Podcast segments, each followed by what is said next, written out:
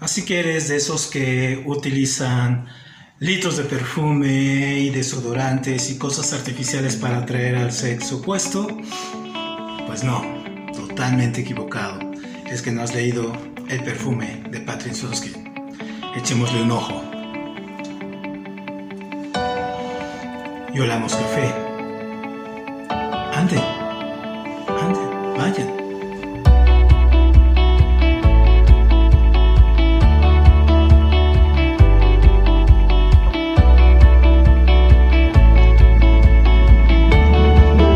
Olfato es el único sentido de los cinco que nunca descansa. Esta frase escrita en El perfume, novela del escritor alemán Patrick Sunskin, es el leitmotiv para entender su mensaje y trama, su pretexto y conclusión.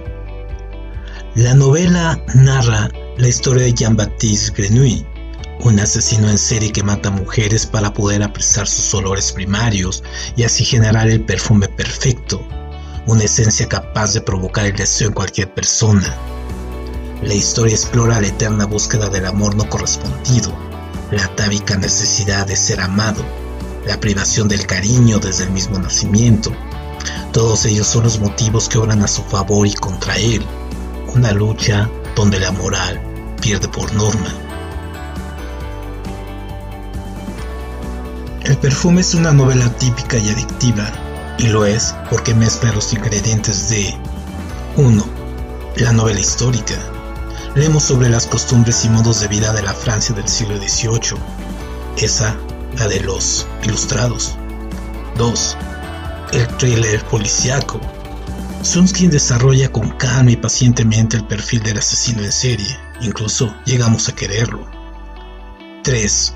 La novela de terror fantástica, la narración final incluye una de las escenas más terroríficas y fantásticas y absurdas que tendrás la suerte de leer. Y 4. El drama social. El protagonista no deja de ser una persona incomprendida que lucha por su existencia para lograr un hueco en la sociedad, que lo excluye, que no le gustan los olores de la pobreza, de la diferencia. Como vimos, el libro de Patrick Suskin es una oda a la sinestesia, es decir, a transmitir y convertir los olores, los colores, los sabores en letras y poderlos transmitir para que nosotros podamos saborearlos también o asquearnos en su momento.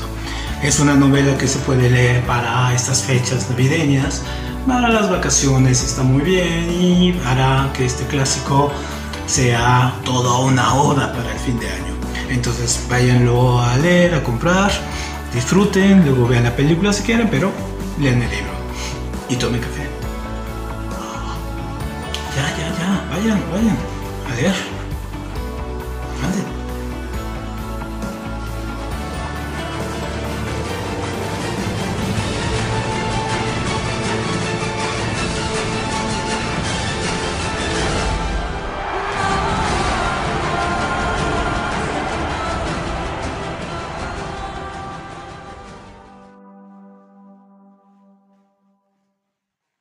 ¿Ya?